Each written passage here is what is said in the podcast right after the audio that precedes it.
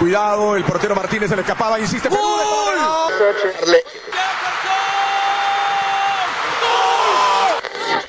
Aquí está el empate en el área Esperañol, en el área Esperañol está.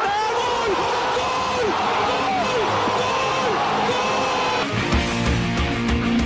De por vida. De lunes a viernes, de 1 a 3 de la tarde, por Radio Cepra, 89.2 FM. Pasión por la radio.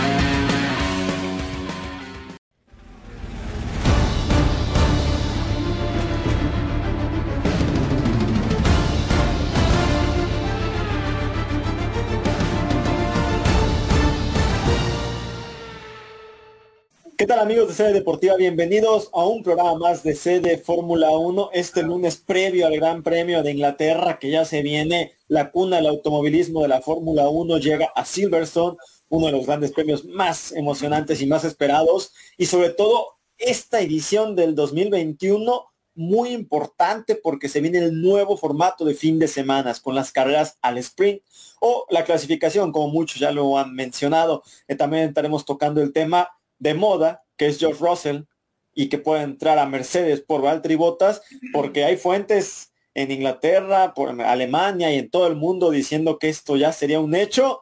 Y por otro lado, una previa, porque estamos llegando ya a la mitad de la temporada, así nomás en esta grandiosa Fórmula 1 2021, de repente ya estamos llegando al parón, porque después de Inglaterra viene Hungría y nos vamos un mes de vacaciones pero antes de empezar con los temas, Rodrigo Torres quien les llama y primero saludamos a Isaac Rodríguez. Isaac, el hater número uno de George Russell, un programa que tenemos para debatir y que vamos a disfrutar.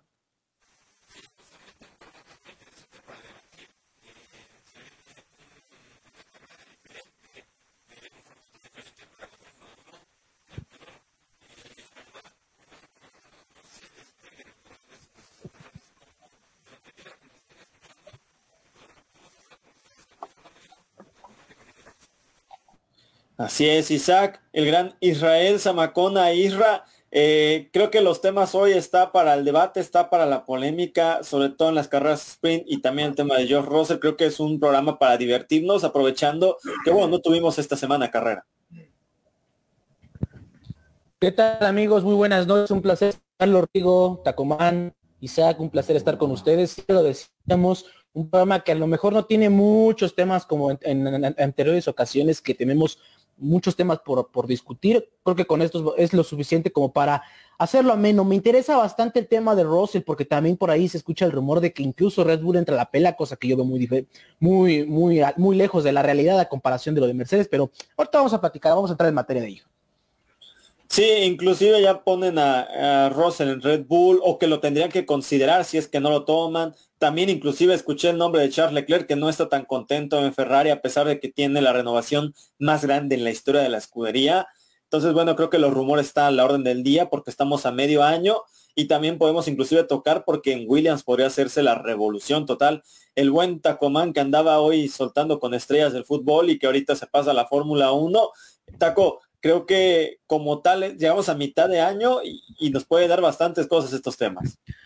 Hola, hola compañeros, Isra, Isaac, mi querido Rodrigo. Sí, fíjate que, que viene, viene un cierre interesante temporada, bueno, obviamente la mitad, pero viene la, parte del sprint, que es un formato bastante atractivo, que va, va a definir mucho de lo que va a pasar el domingo en, Silverstone. Y también viene, pues ahí los rumores fuertes, ¿no? Lo, lo que se ha hablado también de, de, George Russell, no solo en Mercedes, sino en Red Bull, porque también ha sonado para, para la escudería austriaca. Y, bueno, pues es, es, un programa bastante interesante, amigos, con mucho que platicar. Totalmente, y para entrar en materia de este programa, creo que vamos a entrar con la polémica y con la noticia, ¿no? Porque empezábamos y posterior al doble gran premio de Austria, entrábamos a la semana de descanso cuando empezaron todos los rumores de que aprovecharían Inglaterra para que Mercedes diera el anuncio de que George Russell sería el compañero de Lewis Hamilton, recordando que el siete veces campeón del mundo renovó con la escudería alemana por dos años más mínimo y que inclusive él dijo que no va a ser su último contrato, entonces tendremos más tiempo a Lewis Hamilton, pero que Russell estaría en la mira y obviamente por Valtteri Bottas, ¿no? Y que inclusive puede hacerse un cambio con Williams, pero eso se verá posteriormente en el futuro. Y creo que empezamos este debate contigo, Isaac. Eh, creo que tu postura todo el año con Russell ha sido evidente con el piloto británico. Sin duda creo que es uno de los mayores talentos de la parrilla. Me refiero a jóvenes talentos porque, a ver, si incluimos en Leclerc, en Verstappen, Nando Norris, Russell, son de la misma edad, son la misma camada de pilotos. Y bueno, inclusive Esteban Ocon, ¿no? Eh, creo que, va, empezamos con eso. Te dije cinco nombres, Verstappen, Leclerc, Ocon, Norris y Russell. De esos cinco, ¿en qué posición o cómo los colocas tú? Y sobre todo enfocándonos en Russell.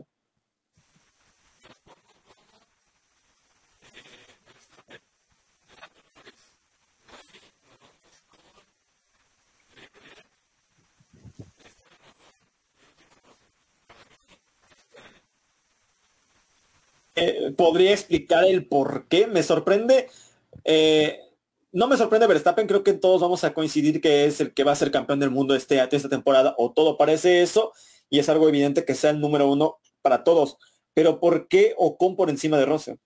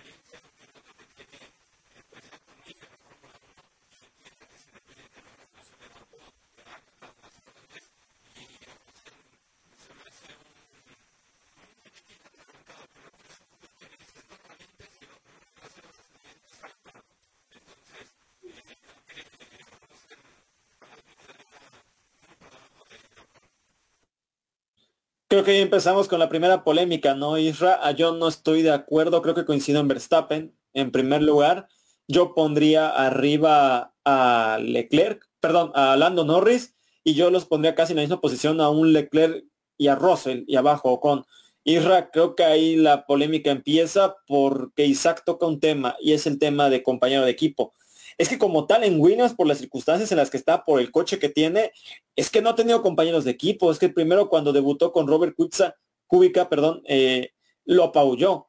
Con Latifi no ha sido, no ha sido nada. Entonces, eh, creo que su única, su única situación parecida fue en el Gran Premio de Sakir cuando estuvo en Mercedes. Sí, hay que George Russell lleva dos temporadas y media en Fórmula 1 de las cuales con Williams no ha podido lograr puntuar nada.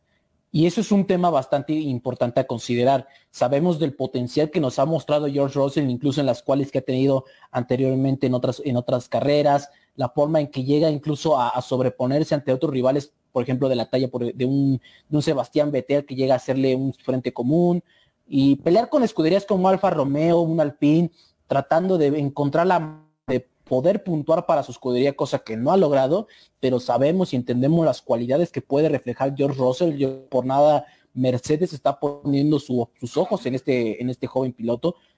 Entiendo que Isaac lo vea de esta forma, ¿no? A lo mejor una actitud de un, de un niño rebelde que, que, le podría quedar grande el paquete para, para la siguiente caso de que se, se, ve, se haga concreto este fichaje, porque sí, está especulando que sea ya el, anuncio podrá darse, eh, ahorita podrá decirse que en esta semana, o no sé si después del Silver se a conocer que sea este joven piloto que pues, tiene, tiene el mundo por delante, reconocer que Botas no le ha ayudado para nada la temporada, que ha hecho una temporada muy irregular, y el, las ganas, el ímpetu que está manejando George Russell a lo largo de las carreras hace que tiene, se le note hambre de triunfo. En un, en un ranking como tú lo decías, querido Rodrigo, de, entrada al primer lugar y nuestro futuro campeón, por así decirlo, es Verstappen. Segundo lugar, promesa como Leslie Norris, que está, levantando la cara por McLaren. Y en tercer lugar, sí me animaría a poner a George Russell, por ejemplo, por encima de un Leclerc o de un Esteban Ocon, como ya lo mencionaba Isaac, porque Isaac estás enterrando muy feo. Siento que se entiende yo, cada quien no es postura de cada quien, pero creo que enterrar muy rápido a George Russell se me hace algo, algo un poquito como, espérame, o sea, sí todavía hay, hay cuestiones que mejorar con Russell, pero creo que necesita ese envío anímico. Eh, vi que Taco quería comentar algo, ahorita le cuestiono también de formular una pregunta, pero bueno, dinos qué vas a decir. No, yo, yo creo que arriba de Ocon sí está. Nada más voy a agregar eso. O sea, arriba de Leclerc a mí me parece que sería absurdo pensarlo por las cualidades que tiene Charles en, en, el, en, la pista. Y, bueno, ni qué decir arriba de Max Verstappen, o sea, no, no, no hay forma de que, no, no nadie, en, este momento nadie está al nivel de Max Verstappen, ¿no? O sea, eso sí es una honestidad. Esteban Ocon sí está lejos, eh, también es, muy este calentón, pero yo creo que George Russell arriba del Charles Leclerc sí, híjole, perdóname, pero totalmente un no. Eh, y justamente a eso voy, porque es que Ocon nos demostró que tampoco es el mejor compañero de equipo por todo el tema con Checo Pérez y en Force India. Hubo muchos conflictos. Y si toco, y si agarro el, el argumento que me dio Isaac, pues tampoco es que Ocon nos haya demostrado esa, ese compañerismo. Entonces por eso yo no lo podría poner arriba de Russell. Ahora, ¿por qué yo lo pongo al nivel de Leclerc? Porque es que cuando a Charles se le dio un Ferrari bueno, tuvo muy buenas, muy buenas carreras, las ganó y estuvo ahí. Cuando tuvo un Ferrari malo, tuvo muchísimos errores. Creo que todos recordamos cómo se le encimó a Sebastian Vettel, se lo llevó por encima por querer sacar más en el Gran Premio de Italia, chocó, tuvo muchos errores como Russell ha tenido por querer sacar algo más con el Williams. Porque con, en Imola es culpa de los dos, de esta temporada, cuando choca con botas. Aún así sigo sorprendido de que un Williams pudiera rebasar a un Mercedes. En las carreras pasadas sí tuvo errores muy, muy niñescos, pero por eso ya tiene dos temporadas y media en Fórmula 1. Ahora, Taco, creo que nuestra comparación más cercana fue el Gran Premio de Sakir. Se quedó a 19 milésimas Russell de sacarle la pole a botas y desde que inició la carrera estaba encima, estaba mejor que el finlandés, les pasó todos. Entonces, yo por y eso... tuvo falla de equipo, si no, no ganaba. Exacto, es que iba a ganar. O sea, es que iba a ganar y fácil, Rose. Entonces yo lo que yo voy a preguntar con eso, tiene un diferencial en la temporada 2020 de 16 a 0 con Latifi. Yo sé que Latifi no es referencia. Esta temporada sigue sin ganar, sin ganar Latifi. Rose ya llegó una quali 3 con este coche. Ni siquiera los Alfa Romeo han logrado tocar eso los Alpines sufren para, los gran, para las clasificaciones 3. Russell estuvo a nada de puntuar. Yo entiendo lo de Isaac, pero es que creo que también, si no le dan la oportunidad, alguien más lo va a robar. Y que, es justo donde vienen los rumores, ¿no? Porque que, a mí me preocupan. O sea, que Red Bull, si no lo firma Mercedes a George Russell, que ya se dice que en Silverstone lo, van a anunciar, eh, Red Bull buscaría el fichaje de George Russell. Cosa que, tampoco sería malo, porque con ese auto pues, puede lograr cosas interesantes. Mejor que Checo en ese momento para Red Bull no creo que sea. Porque lo que menos necesitas para Max Verstappen es un, es un chavo revolucionado, es un chavo, este, ¿cómo decirlo? Eh, que, no se controle temperamental, que, que sea calentón. Y si tú lo llevas a Red Bull con un Max Verstappen que sabemos que es eh, temerario, que, que ha madurado bastante, eso, eso tiene uno bastante mérito, pues le vas a joder la carrera a Max Verstappen y se va a joder la carrera de, George Russell porque va a terminar de pleito con él. A mí me queda claro que... Lo que pasó con Gasly, ¿no? Y lo que pasó con Alex Va a ser una bomba de tiempo. Entonces yo, yo creo que sería una apuesta muy tonta de Red Bull y a mí me parece ahorita muy, muy atrabancada de parte de Mercedes porque no va a llegar a, ser el segundo de Luis, va a llegar a ser el primero y pues cuando tienes a uno de los mejores de la historia enfrente, pues está difícil que se le quites ese lugar, ¿no? Totalmente, a ver, ese sería otro debate perfecto, pero en su momento lo tendremos de caso de Lewis Hamilton, mejor de la historia. Isaac, te pongo esta, esta, este concepto. Eh, ya lo dijo Taco en el aspecto de Red Bull, creo que los toros quieren una estabilidad, sobre todo con Verstappen, porque con Checo la encontraron. Alguien que entiende el concepto de segundo piloto y que cuando va a poder ganar lo va a hacer, a menos que tenga errores como la Austria, pero bueno, eso ya lo tocamos la, semana pasada. Eh, del caso de Russell, ya es lo que voy. Eh, cuando intentó Mercedes tener dos pilotos competitivos funcionó, pero porque no tenía competencia mecánicamente. Entonces los dos entendían que podían aspirar al título, pues porque estaban, los dos tenían la capacidad, cuando saludamos al gran perro de Israel Samacona que está acompañándonos y que cree que Russell es mejor. Eh, o sea, es que quiero hacerte este concepto. Cuando tenían la ventaja sobre los otros, por eso se pelearon entre ellos, entre ver quién es el alfa. Pero ¿no crees que en una circunstancia donde están en inferioridad mecánica, es decir, del coche, eh, ¿no crees que podrían primero entender en en vez de buscar hacerse daño o buscar competir entre ellos, primero hay que dominar el mundial de constructores antes de pensar en el de pilotos, sobre todo porque tienen la amenaza de Verstappen y diagonal checo por el momento con Red Bull.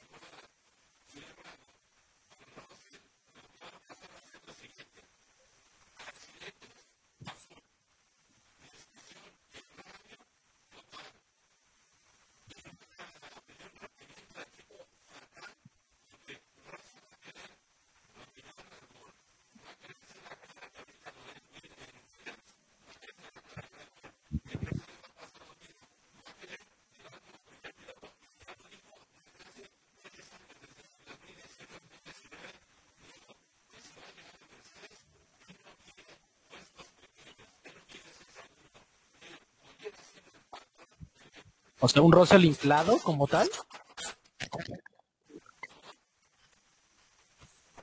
Un Russell inflado, un, un, sobrevalorado, que lo estamos, o sea, eso es lo que te estoy entendiendo, Isaac, que lo ves como y, alguien no lo podemos llamar sobrevalorado,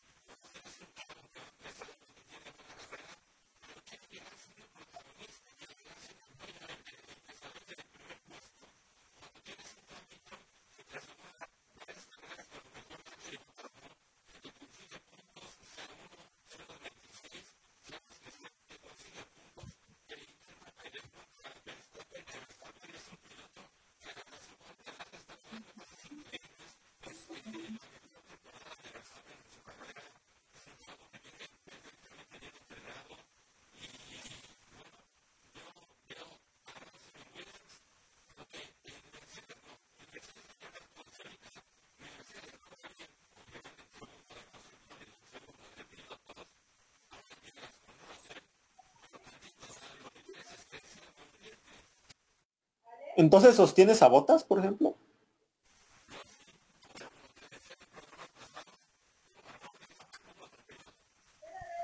Es que yo no veo a McLaren soltando a Norris por todo el mundo, o sea, porque es que con lo poco, o sea, es más joven, de todos es Norris es el más joven ahora, y Norris es el nivel. Yo no veo por qué sostener más a George Russell, porque entonces podría pasar lo de Pierre Gasly, que ya no, que en Red Bull parece que ya no tiene la posibilidad, tierra. Porque es que Isaac creo que me lo está contando en una situación donde Mercedes es el que está ganando. Y creo que no es esta situación este año. Y por eso se están dando los cambios drásticos. Porque si bien entiendo su punto de decir, es que llega con la intención de quitar, o más bien de ser el líder del proyecto, pues también ahí es, el trabajo de Toto Wolff, de todo Mercedes, y decir, a ver, sí, claro, o sea, tú eres el futuro. Pero el futuro todavía tiene aquí a alguien que se llama campeón del mundo. Entonces también creo que ahí es trabajo de la directiva de Mercedes de decir, a ver, tienes toda la posibilidad, seguramente puedes llegar a ser campeón del mundo, pero por el momento hay que trabajar en equipo. O sea, también es que Mercedes podría hacer eso, ¿no? Tampoco es como que sea todo catástrofe. Y efectivamente, eso es en cualquier lado. Aquí en China, si quieres trascender, si buscas sobre todo ganarte un lugar donde realmente se considere tu nivel el rendimiento, las habilidades que has demostrado durante toda tu carrera, en el caso de George Russell, tiene que empezar a darse cuenta que es desde abajo, que si en caso de que ya se haga concreto su pase a escudería Mercedes, entender que es parte de. Yo sí estoy de, bueno, en parte entiendo que Isaac lo, Isaac lo comenta de esta forma, ¿no? Que hay, hay, hay escalones que ir subiendo poco a poco. Eh, no sé si sea la actitud correcta la de George Russell de por ejemplo, de que si quiere llegar a Mercedes, vea con la actitud de, sabes que yo quiero que aquí mis pistolas truenen y voy a ser el estelarista. Puede ser el estelarista, tiene las facultades necesarias, pero incluso no, no le puede, ahora sí que en este caso ya lo estoy, Rodrigo, no se le puede subir a las barbas a Toto Wolf y al resto de la, de la, de la escudería, porque pueden trabajarlo, pueden desarrollar a que Russell sea ese, esa estrella a futuro para Fórmula 1, porque lo puede ser, pero es cuestión también de mentalidad, de estar consciente de que estás llegando a una gran escudería que te puede aportar muchísimo a futuro, pero hay que empezar a tragar tierra. Bueno, puedo ser no feo, pero hay que desde abajo entender esa situación. Aunque yo dudo bastante, bueno, no sé, quiero dejar el beneficio de la duda a Russell de que no tomaría ese tipo de actitud. Si ya lo dijo en los medios como queriendo elevar sus votos o darse a querer darse a notar de que sabes qué, o sea, yo voy a entrar en plan, en, en plan grande para que también Mercedes u otras escuelas importantes se den cuenta de que tengo esa ambición, ¿no? O sea, como el ejemplo, un ejemplo burdo que es otro por ejemplo, el fútbol, el caso de JJ Macías, que él decía que él está para cualquiera, que él va a pelear para cualquiera, siempre es mentalidad ganadora. Se le, se le, agradece que tenga ese hambre de triunfo, pero también hay que darse cuenta que poco a poco, veo el caso de JJ Macías, a final de cuentas se fue un equipo como el Getafe, ya no los grandes equipos que alguna vez él anheló. Si John Russell puede meterse en ese, en ese aspecto de una gran escudería como Mercedes, hay que entender que hay que ir paso a paso. Pero, por ejemplo, yo acepto que Macías se haya ido a Europa. Porque hay algunos, como Jürgen Damm, que tal vez no sé si tuviera el nivel, pero podría irse a Europa y ni siquiera lo intentó. Mínimo se fue antes de poder trascender. Taco, ¿no crees que también Russell ya ha tragado demasiado estando en Williams? O sea, porque es que, a ver, mandan a Yuki Tsunoda, a un Alex Albon, a un Pierre Gasly en el, aspecto de, Red Bull, pero mínimo el coche está para alguna vez puntuar.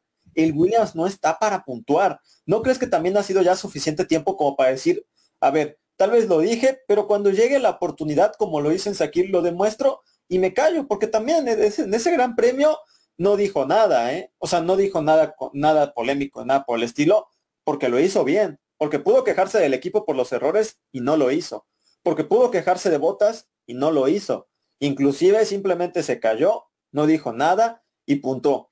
Pero ¿no crees que después de dos años y medio, bueno, terminará siendo tres años en una de las peores Williams de la historia, si no es que la peor, e igual escuderías de, toda la historia de la Fórmula 1, ¿no crees que también puede llegar más maduro? No, yo, yo creo que sí, eh, son muchos años en escuderías chicas, sobre todo. Pero de, que hay un sentimiento de hartazgo, pues lo hay, ¿no? Y, todo viene más fuerte por el hecho de lo que hizo en, en Sakir, ¿no? O sea, creo que en Sakir, ¿cómo, cómo decirlo? Yo creo que es... es en Sakir se puso en el mapa. Es que, e, es que la verdad, yo, yo obviamente conozco a George Russell, pero nunca lo habíamos visto con potencial de irse a una, a una competición grande, a, una escudería grande. Siempre lo veíamos como media tabla para abajo, ¿no? Y ahora mismo que, que, que pasa lo de Sakir, que se luce porque realmente tuvo una muy buena carrera, lo, demás fue circunstancial, por ahí se habla hasta que lo, bajaron para que no superara a Luis. Este, yo creo que eso, eso genera todavía más su hartazgo, ¿no? La edad tampoco ya le ayuda mucho porque ya está avanzado en edad, no muy avanzado, pero ya no está tan joven. Eh, si comparamos con Charles Leclerc y, Verstappen en qué tan rápido llegaron a una escudería grande, pues sí, sí, sí hay una diferencia eh, sustancial. Entonces yo creo que viene de ahí el hartazgo, cosa que creo para mí, no sé ustedes qué opinen, que es lo que le ha provocado el, el que esté cometiendo errores y el que también esté presionando de más a Mercedes. O sea, yo creo que es un gran piloto, no, no, no dudo que pueda hacer algo en Mercedes, pero esa arrogancia se le ha venido a raíz de Sakir. Como dices, no dijo nada en Sakir, no se quejó del equipo, cosa que bien, pero ya, ya se puso en la silla. Él dijo, ese es mi lugar, ese es mi spot, y a ver, muévanme. Y yo creo que eso, eso, esa soberbia le puede venir mal a cualquier equipo grande, porque acuérdense que la palabra está muy clara, equipo. O sea, en la Fórmula 1 todavía hay equipos, hay rivalidades muy buenas entre equipos y hay rivalidades muy buenas en el mismo equipo, pero al final el que importa para cada escudería es el de constructores y, ahí puede venir el problema. Entonces, por ejemplo, para la otra temporada, ¿te ¿sigues con botas o con quién te quedas? A mí me, a mí me encanta, yo comparto con Isaac, ¿no? Eh, me encantaría que fuera este, pues sí, Lando, Norris que no lo va a dejar ir eh, McLaren. Eh, o incluso como comentábamos el programa pasado, pues hasta un Checo Pérez, pero yo, yo creo que si no, si no es George Russell, pues sí, dejar a Valtteri, Valtteri es muy efectivo. No lo ha hecho, esta temporada ha sido brutal para Valtteri, yo como les decía, él se va a terminar saliendo, pero sin lugar a dudas, a mí me parece que, que si vas a apostarle algo, pues apuéstale a Valtteri, ¿no? Y, y, mantén el equipo y mejóralo. Y haz algo para que Valtteri se reivindique y para que Valtteri se reagrupe con Luis, porque Luis lo sigue valorando mucho. El problema es que Valtteri también ya, pues se fastidia de ser segundón. A ver, es que también es difícil. Es lo que dijimos con Checo y Verstappen. Ahorita está bien porque tiene un coche ganador y un coche está arriba. Pero si Sergio estuviera tres años así, en esta misma circunstancia como Botas, las críticas serían lo mismo. Toda la presión estaría parecido. Sería un, un, símil total a lo que vive Botas, el caso de Sergio. Porque sabemos que no está a nivel de Verstappen, igual como Valtteri no está a nivel de Hamilton. Yo vuelvo lo mismo. Creo que lo que sorprendió en Sakir es que es, el talento lo sabíamos que lo tenía. Porque a pesar de que estés en un, coche malo, que no clasifica bien, que no puede andar en carrera, le metió, o sea, creo que ha perdido dos veces en los dos años y medio contra su compañero de equipo en, clasificación. Y hay que hacerlo. O sea, porque independientemente del, compañero que, que, equipo, hay que ganarles y arrasar de esa manera. Eh, menos de una semana tuvo para acostumbrarse a un coche completamente diferente e iba a ganar una carrera de Fórmula 1. Ahí fue con el debate también le dijeron, entonces con un Mercedes cualquiera puede ganar. Pues Bottas te demostró que no. O sea, sí, pero no. Y Russell sí puede ganarlo, porque iba a ganar, iba a ganar y fácil. Qué bueno que al final no porque ganó Checo, pero eso es algo porque mexicanos, ¿no? Pero al fin y al cabo, el talento está. Y bueno, lo mismo, el concepto de dos compañeros eh, competitivos así puede servir en una circunstancia cuando no eres el mejor coche, porque inclusive se pueden ayudar ¿Y quién te puede decir que Russell no tenga un ritmo de Hamilton? Porque la verdad no ha podido demostrarlo. Isaac quería comentar algo.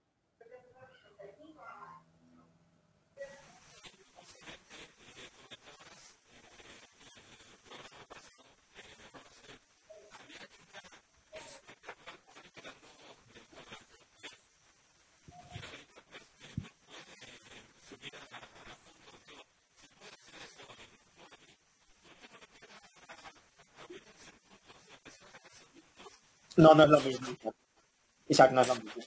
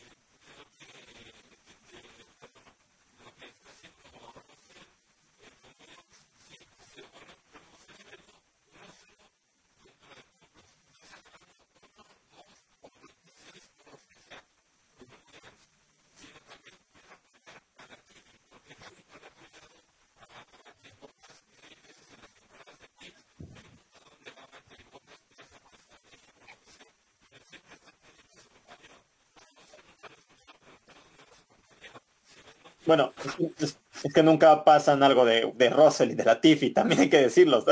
no pasan eso en la, en la, es, en la producción, porque pues, es poco trascendente. Eh, decías del contrato, bueno, y si Hamilton no gana el Mundial de Constructores los siguientes dos años y tampoco el de pilotos, ¿va a estar bien? O sea, ¿va a seguir pasando eso?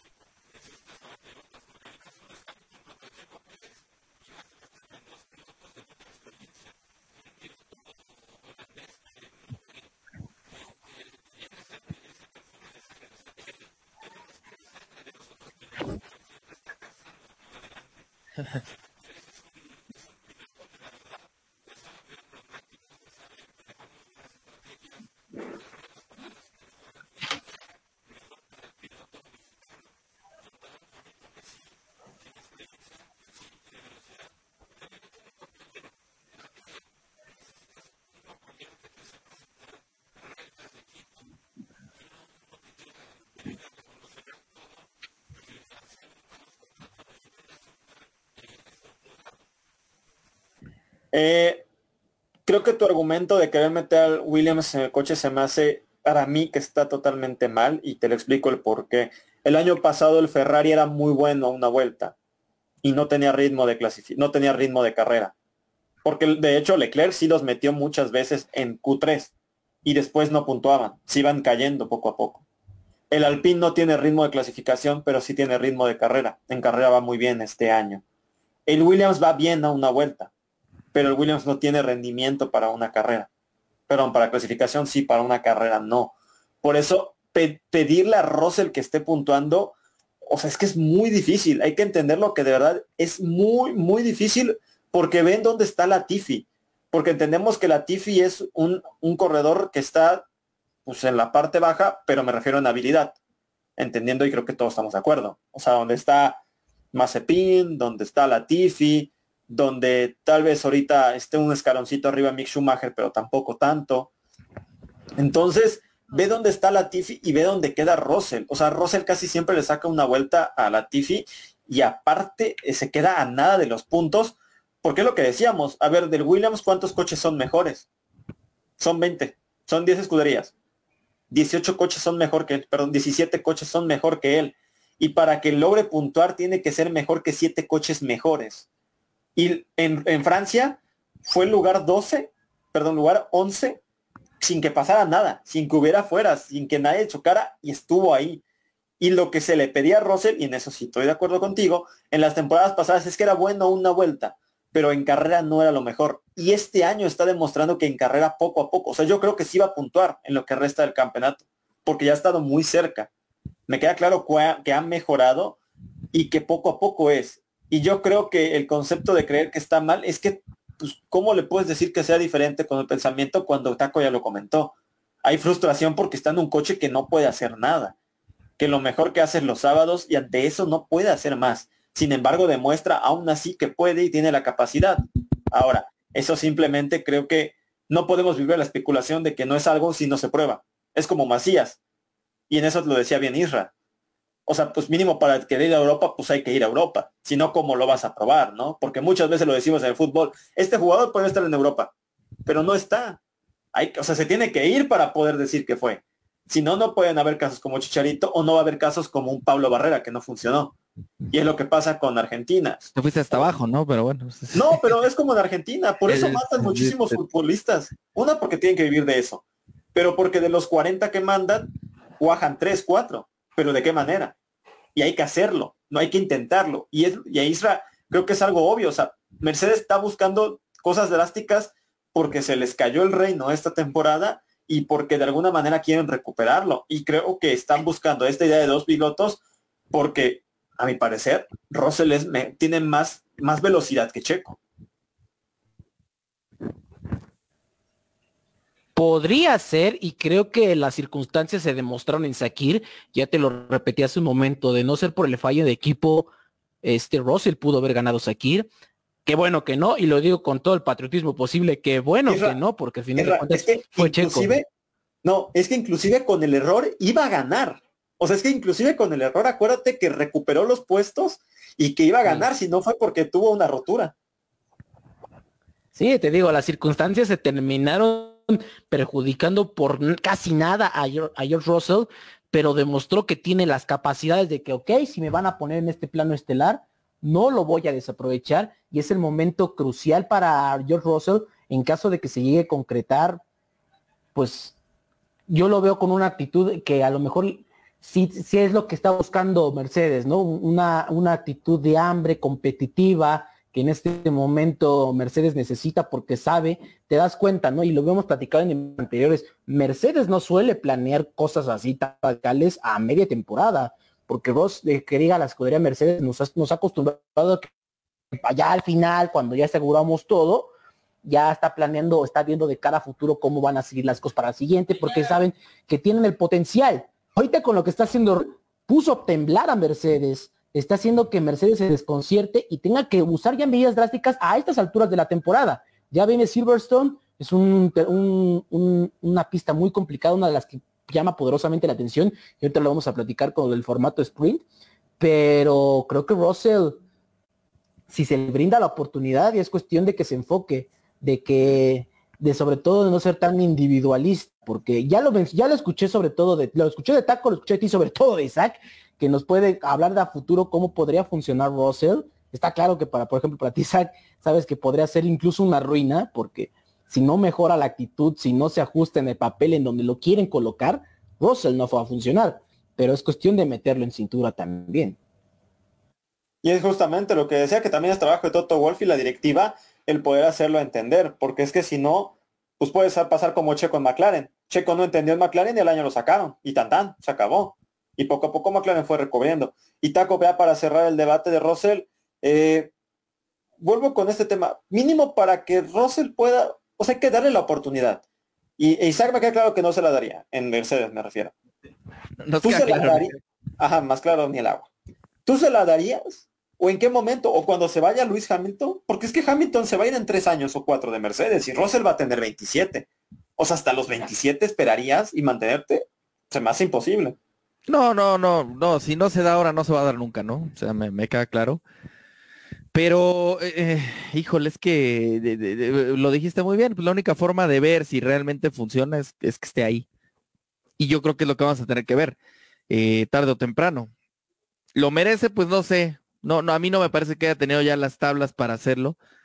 Sin embargo, pues también las apuestas jóvenes le han traído buenos resultados a varias escuderías. Y en este caso, pues tienes un piloto probado, ¿no? Entonces también es un riesgo para Mercedes, lo es. Que no representa tanto riesgo como subir a alguno otro contratar a alguno otro, eso también creo que es una realidad. O sea, entonces, pues es, un volado, pero a mí me parece que si lo termina haciendo el siguiente año, pues bueno, habrá que ver cómo, cómo, como fan de Mercedes, pues confía en los resultados que vaya a dar George. Y esperar a que madure y que permita que Luis siga siendo el primero. Que eso es donde veo ahí el problema. Totalmente. Y bueno, entramos a la segunda parte que es el nuevo formato del Gran Premio que se estrena por fin. Recordando que se vienen tres grandes premios de esta manera. Será en Inglaterra, después en Monza y el tercero sigue sin estar confirmado, pero será uno en América. Decían que sería en Brasil, pero en Brasil no sé si termine siéndose el Gran Premio, que inclusive, y ese rumor podría estar, que se decía de, un doble, de una doble fecha en México o en Estados Unidos por la pérdida de Brasil. Eso ya veremos posteriormente cómo se termine. Pero bueno, bueno, yo quisiera que así, pero recuerden en, Austria, el Gran Premio de, de, Estiria no había casi gente y el de Austria estaba lleno. Algo sí podría pasar en, México, ¿no? O sea, si nos dieran boletos al 2 por 1 pues entonces todos nos volvemos locos. pero, bueno, y con esto empiezo ahora contigo, Taco. Eh, recordemos, el viernes es práctica libre 1, 60 minutos, lo normal. La práctica 2 se cambia, se cambia por una clasificación para la carrera al sprint, clasificación con el formato tradicional, pero el sábado se hace, el sábado igual una práctica, la práctica 3, que ahora será la práctica 2 igual, y después la clasificación carrera al sprint. 100 kilómetros, un tercio de una carrera normal, y como quedes en la carrera, que, se, que los lugares son de acuerdo a la clasificación del viernes, como quedes en la carrera, inicias el, el domingo con los neumáticos que tú quieras. Este es un primer cambio interesante. Y entonces, los primeros tres puntos, los primeros tres lugares puntúan 3-2-1, nada más simbólico. pero es un formato, para mí es muy atractivo, porque lo mismo, hay que intentar algo nuevo, ¿no? Y sobre todo porque es una idea de poco a poco ir reduciendo las prácticas libres que no son tan vendibles. Claro, y, me parece a mí también interesante, me parece atractivo el, formato, evidentemente, porque creo que es un formato que puede ayudar un poco más a la competencia. Eh, ya, ya vimos que también Luis, este, no, no le gustó mucho, este, no, no está muy, muy contento, ¿no? Pero, pero hay otros tantos que buscan la oportunidad. Está el caso de Giovinazzi que, que dice, pues va, a lo mejor en esas me va mejor que en cualquier otra carrera y consigo una pole, ¿no? O sea, eh, abre mucho el panorama, es como un, digo, vamos a aventar aquí la referencia de, la, de las luchas, pero es como un Royal Rumble eh, de, la pista, ¿no? O sea, aquí sí son 30 minutos donde todo puede pasar y al final del día va a ser, va a ser muy agradable ver cómo, cómo funciona este formato. No, no sé, yo, yo soy más este tradicionalista y me gusta más el formato eh, normal, ¿no? El de, el de la cual y el de Q3 y luego ya la, la vuelta rápida. Pero pues vamos a ver cómo funciona. Yo creo que va a abrir la carrera para muchos y ojalá Checo aproveche y sabiendo cómo maneja esas llantas, tiene una buena posibilidad. ¿eh? y es que Alan, y es que del buen taco ya lo dijo, es que los de atrás no tienen nada que perder. O sea, porque si pierden el volante, pues todos van a iniciar atrás. Me refiero a los Alfa Romeo, de los Williams, de los Haas. Ellos pueden morder un poco más, buscar algo distinto, mientras que los de adelante tienen que cuidar más porque pueden perder esa circunstancia, porque un choque y te vas para atrás y el domingo empiezas en último lugar y ahí se te acabó la carrera. Vale la pena tener este formato, porque se va a hacer tres, ¿no? Y bueno, bueno, lo mismo. Para mí espero que funcione, porque es más espectáculo a un fin de semana que tal vez las prácticas, tal vez estaba un poquito de más. Esto, ¿no? Entenderlo del que el ganador de la carrera, el sprint, se llevaría los tres puntos, para el tres puntos, el segundo dos, el tercero uno, y esta ventaja que a mí me llamó poderosamente la atención que tú mencionabas es el que desde la pole el domingo con la goma que tú quieras, es lo que también te, podría dar una cierta ventaja en torno a, este nuevo que se está implementando. Mismo, ¿no? Que el arriesgar puede ser, puede beneficiar a, muchas escuderías, pero también puede ser un abandono al piloto que se ha afectado al fondo de la parrilla. E imagínate, ¿no? Este rendimiento que en donde todo puede pasar en estos 60 minutos que ya comentaba Taco, todo puede pasar, te expones a, a, lo mejor sumar o tener una mejor clasificación, con un descuido terminas abajo. Y esto sí es para todos, pero es algo que comentabas muy bien, lo del hecho de que si a los de atrás les va mal, pues todos van a terminar ahí atrás, porque por ejemplo, se llamaría la atención, por ejemplo, que a lo mejor en ese, en los primeros días veamos a lo mejor un Alfa Romeo, digo, ya sería muy descabellado, a lo mejor un Alfa Romeo, todavía un Alpine todavía lo podemos considerar, pero ya más arriba. quizás un Williams. Un Russell, por ejemplo, Russell, a lo mejor este, a lo mejor este formato, a lo mejor puede ayudar, puede ayudar, porque es, un, es, un volado. Y por ejemplo, estaba esta, este forma, esta empresa promotora Liberty Media, que está desde 2017, que ya trataba de meter este formato, que ya quería ver la, por lo menos estructura entender la introducción de una segunda carrera con parrilla invertida, que no le gustó a la mayoría de los equipos, pero ya se alcanzó a hacer ese acuerdo.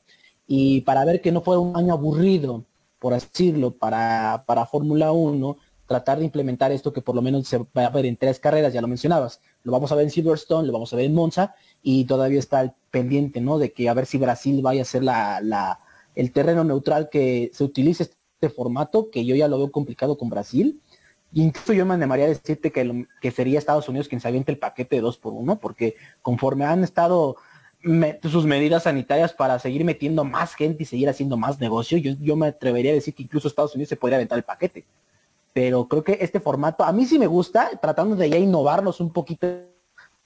Todo puede pasar y podría ser más el, el, entretenido, bueno, más, más entretenido este, este deporte, que sí nos brinda grandes emociones, pero te podrías fijar que a lo mejor los de abajo pueden dejar a, escuderías como Ferrari o como McLaren si se llegan a descuidar y ver si pueden pelear de cara al, Gran Premio. Isa, creo que este nuevo formato, a ver, tiene sus pros y sus contra. Eh, los pros, me queda claro que Liberty Media pensó este formato porque pensó que ser otro año como Mercedes, tan dominante como los años pasados, y quería moverle un poquito. Obviamente no esperaba lo de Red Bull, me queda clarísimo que era la intención. Ahora, en Fórmula 2 y en Fórmula 3 sí funciona la parrilla invertida. Esto no es como tal pero te da un giro diferente. Al fin y al cabo, lo que muchos decían, inclusive ellos al momento de vender, es que las prácticas libres, pues la gente no las ve. Bueno, a menos que seas muy, muy fanático. La gente ve clasificación y carrera, se van a lo básico. Inclusive muchísimo más la carrera que otras cosas. Eh, es una buena forma porque puede ganarse más, puede ser más llamativo y puede ser más movido un fin de semana, más vendible, más atractivo para todos, más espectáculo. Y si funciona en Fórmula 2, yo creo que sí puede funcionar aquí, entendiendo que para el otro año en teoría tienen que reducirse las distancias por la brecha salarial y todo eso, que es lo que pasa en las categorías más inferiores, que aunque hay diferencias, es menor. Ahora, también tiene sus contras, y creo que tú lo manejabas, que es que los, los motores no están hechos para correr tanto tiempo. Entonces, algunos sacrificarían las prácticas por hacer la carrera sprint y entonces podría ser que tengamos unas prácticas, eh, las del sábado temprano, que no haya nadie, nada más los que tienen la capacidad, eh, y entonces puede ser menos tiempo. Entonces, como todo, tiene sus pros y sus contras, es cosa de que suceda.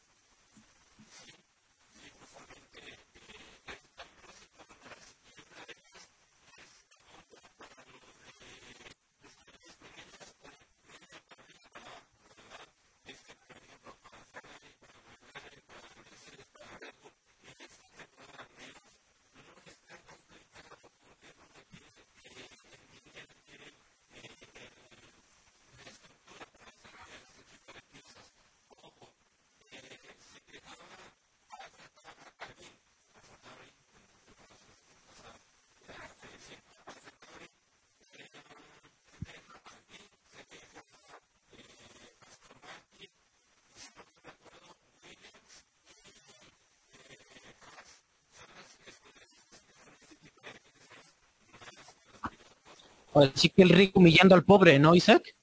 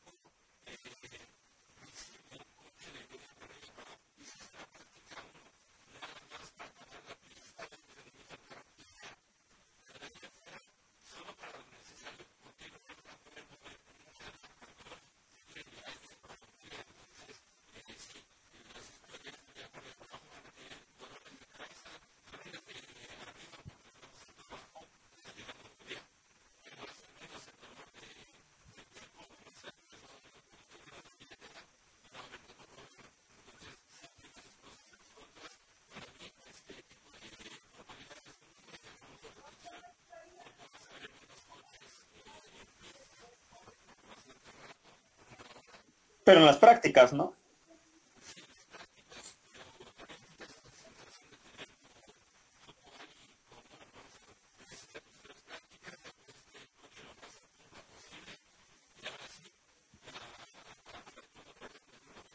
Bueno, aunque en teoría la quali como tal sí se mantiene, porque ahora serían los viernes. Solo que es una quali para la, para la quali, por así llamarlo. Tal vez eso es lo único diferente, aunque creo que el formato como tal sí se mantiene. Isra, la pregunta sería, eh, ¿por qué sí mantener esto y por qué no? Este formato me refiero. Creo que sí deberíamos mantener este formato porque abre una brecha importante para otras escuderías a que puedan remontar, para que aspiren a, a que por lo menos en las siguientes carreras se, vea un poquito de reflejo en la inversión que, digo, no, no quiero decir que, que hay, hay, escuderías que están invirtiendo a lo tonto su, dinero, al contrario, son escuderías que también pueden aspirar a, competir en Fórmula 1 y seguir manteniendo la categoría, pero ya lo mencionaba Isaac, tiene, hay bastantes problemas en torno al motor, puede, puede llegar a ser contraproducente a futuro pero también es cuestión de irnos, no sé si aclimatando, aclimatando a un formato que de cara al futuro, porque entendemos, ¿no? Y es, para ver si se, ahorita que se está manejando esta e, e, era híbrida o esta era donde tratamos de hacerlo con energías renovables, eh, puede ayudar en, cierto aspecto. Yo creo que puede ayudar a futuro porque es un deporte que necesita, no digo que tal que necesite una gran renovación, pero si ayuda al espectáculo y sobre todo puede generar mayor expectativa, creo que se podría mantener. Podría ser algo que llame la atención pensando, o sea, ya si estamos de acuerdo con todos los demás, que poco a poco, ¿no? Vamos a hacerlo de prueba, porque incluso te das cuenta la postura, tanto lo que está proponiendo Liberty Media con la gente de Fórmula 1, o sea, no, no lo vamos a aventarnos toda la temporada con esto. Están eh, eh, escogiendo plazas o, pistas que a lo mejor pueden ayudar a entender lo que es como un plan piloto, por así decirlo, que a ver si se anima las escuderías, pero yo creo que sí puede ayudar a futuro a a esta, esta competición que se implemente en estas circunstancias. Eh, Taco, Isra lo deja claro, o sea, se vale probar. Y creo que eso es lo, creo que la conclusión de todos, ¿no? Porque es que a mí se me hace más llamativo porque hay que ser honestos. O sea, y, lo digo con todo el corazón, me encanta la Fórmula 1, intento ver todas las prácticas, pero tampoco me levanto todos, las, todos los fines de semana a las cuatro y media de la mañana, un viernes o un sábado para ver las clasificaciones, las, las prácticas sí me levanto para las clasificaciones y la carrera. Eso nunca, eso siempre, no me lo pierdo. Pero también, tampoco es que me levante a todas las prácticas, ¿no? Y podría ser que un viernes con una clasificación y luego un sábado con una carrera podría ser más atractivo. Por dos. Sí, totalmente. No, no, no, no, no es fácil. Eh, digo, cuando estás ahí, cuando, cuando estás en el autódromo, ¿no? Que, que, se llegó a dar y estás en la práctica es padrísimo. O sea, pero ahí fluye también el, el relajo, el, la gente, este, la expectativa, la, atmósfera alrededor de. Eh, sí, no es fácil para ver una práctica. Ya tienen muchos años que han querido acortar el formato porque ciertamente se, llega a ser monótono, ¿no? Se llega a volver así como pesado, ¿no? De, como espectador. Pero, pero bueno, yo, yo creo que eh, en cualquier deporte, mientras sea para bien, cualquier renovación es bienvenida. Y si esto va a mejorar la competitividad de las carreras y le va a dar más sabor a lo que vamos a ver el domingo, está bien. Te, digo, yo, yo personal, yo prefiero el formato de, la Q3 y eso, igual sí reduciría sin duda alguna las prácticas. Pero si esto va a ayudar a que mejore la competencia y que gente como Russell, como lo decías, o, o, Lando Norris, o incluso Checo, o hasta en una de esas un, un madrazo de un Giovinazzi, un este, perdón por la palabra, o, de un eh, de, hasta un Kimi Raikkonen ganando algo. O sea, yo, yo creo que puede, puede ser beneficiar, puede beneficiar bastante el espectáculo. Es que se pueden jugar más, ¿no? Imagínate un Norris que en carrera como en Austria demostró que traía ritmo y puede adelantar a Verstappen. O una de 30 minutos, ¿no? ¿y, qué tal, ¿y qué tal si Verstappen o Hamilton se caen, no? Entonces puede pasar todo y creo que eso es lo que mínimo se vale. Y ya para entrar en la última, para el cierre, Isaac. Y Oye, pero antes de eso, o sea, es que acuérdense de, de Sakir, porque le damos mucho crédito a Russell y, todo. Pero ese, ese vuelo del ave Fénix que tuvo el Checo Pérez, que, que, fue del último lugar hasta el primero, pues imagínate que se dé en un gran, en un sprint. Hay posibilidades. Bueno, en Bakú ya lo vimos, ¿no? Exactamente, entonces, pues imagínate, que el Checo nos da una sorpresita y quede en la pole y aparte se la termine ahí fregando a todos, pues poca madre. La verdad es que sí. Vamos por la palabra, vamos por la palabra. Ahí se ve que el tío ya está medio dormido. Pero bueno, Isaac, y vamos con esto último. Y simplemente nos queda, ¿qué esperas para Silverstone? Ya en la carrera me refiero en el campeón de Inglaterra. ¿Y cuál es tu top 3?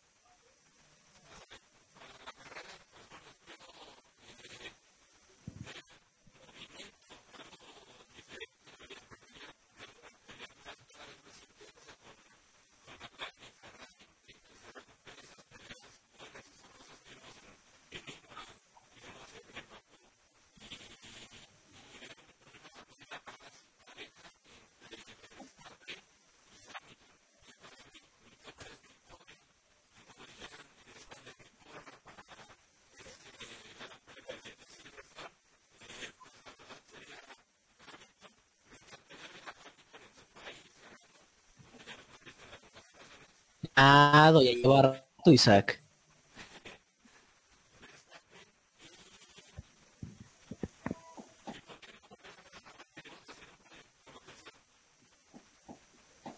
Vale, vale, llamativo. Eh, tú, Isra, compartes lo que dice Isaac, es decir, los dos Mercedes con 1-3 ganando en Silverstone, recordando que Inglaterra es territorio Mercedes, ¿eh?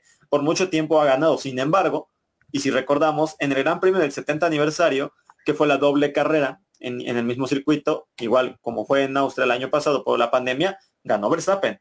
Entonces, y cuando era un coche inferior, porque ya recordamos que el año pasado se reventaron las llantas, pasó todo el relajo, bla, bla, bla. Pero entonces, si es posible que gane Red Bull o ves igual un doblete, como lo dice Isaac de Mercedes. No, la verdad yo no considero, y a pesar porque ha sido una temporada donde nos han regalado grandes sorpresas, Isaac bien puesta la de Mercedes. Desde aquí yo me estoy dando cuenta que la traes bien puesta. Porque sabemos tus ganas de albureando, ya, ya, están albureando. No yo respetan, te Yo te podría adelantar.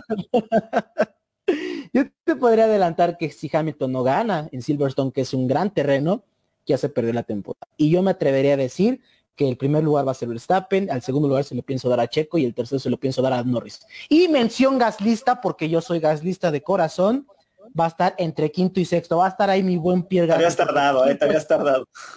Pues es que mi Gasly, perdónenme, sé que tengo que mencionarlo, mi corazón me lo pide. Somos gaslistas a morir aquí. Taco, ¿compartes a Isaac, compartes a Irra o también vas a ponerte la de Mercedes sin albur? Eh, no, no, no, yo no me voy a poner nada. No, este, no, no, no. Y fíjate que, que yo creo que esta, esta, en esta ocasión sí se lo va, se lo va a llevar Luis. Y, pero yo creo que van a quedar abajo los dos Red Bull en segundo y tercero. Porque pues Checo, ¿no? Sí. Ah, eso vamos.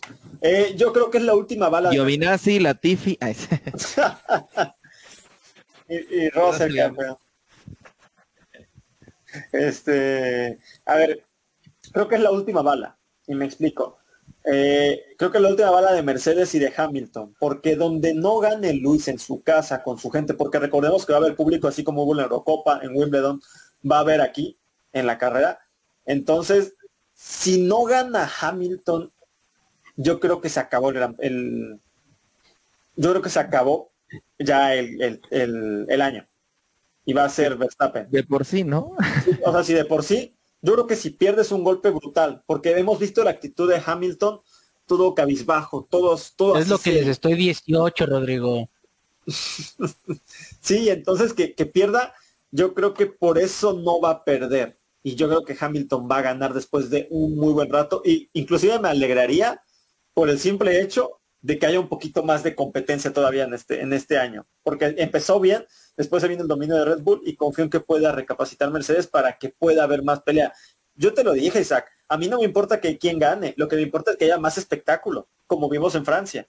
Para bien o para mal de Mercedes, o para bien o para mal de Red Bull, lo que yo quiero es más espectáculo, más show, y eso es lo que aplaudimos. Entonces, por eso yo creo que va a ganar Hamilton, segundo Verstappen, y yo creo que tercero va a ser Checo.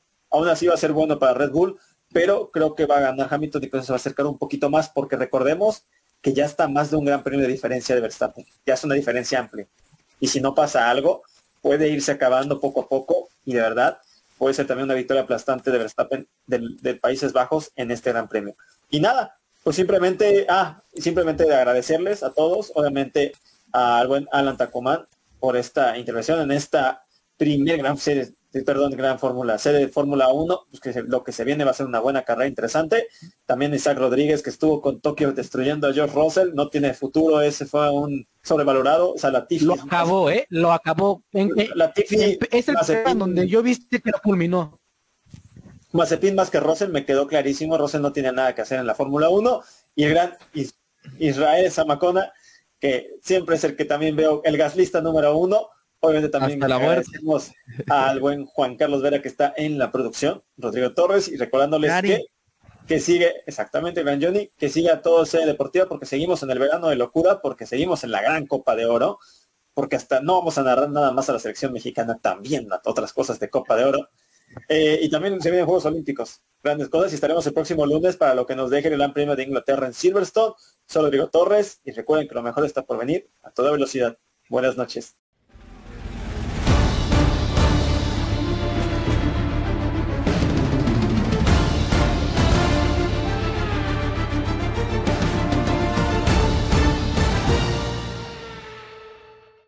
Imagina un lugar donde puedas relajarte, un lugar de paz y tranquilidad, pero también lugar de juegos increíbles, diversión y adrenalina. Por fin, el primer club acuático de La Paz es una realidad, a tan solo una hora de la ciudad, con increíbles juegos, toboganes y espacios infantiles. El kamikaze más alto de Bolivia y los juegos con más adrenalina para una diversión extrema. Piscinas, restaurante y parqueos. Un parque que lo tiene todo para que disfrutes al máximo con la familia y con los amigos. La diversión ya tiene un nombre. Club Acuático Yungas. Contáctate con nosotros y sé miembro del club acuático más exclusivo de La Paz. Ya sabes qué estudiar. Te habrán dicho tus viejos que es una decisión muy importante. Difícil, ¿ah? Pero no es tan así. Queremos ayudarte informándote que la Universidad Tecnológica Boliviana tiene las carreras de mayor demanda laboral en Bolivia y el mundo. Contamos con licenciaturas en cuatro años y tenemos los precios más preferenciales para ti. Así que si quieres decidir tu futuro, estudiar en la UTB es el camino para convertirte en quien tú quieres. En fin, para transformar tu esfuerzo en éxito. Licenciatura en cuatro años.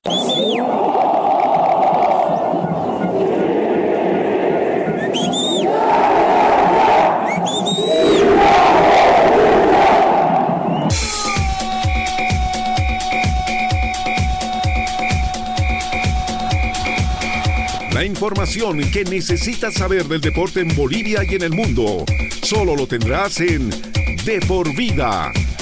A la cabeza de Marcelo González y todo su equipo de trabajo. Te darán la información de primera mano de todo el ámbito deportivo que tú deseas saber. Porque más que una pasión, es un estilo de vida. De por vida de lunes a viernes de 1 a 3 de la tarde por Radio Cepra 89.2 FM. De por vida.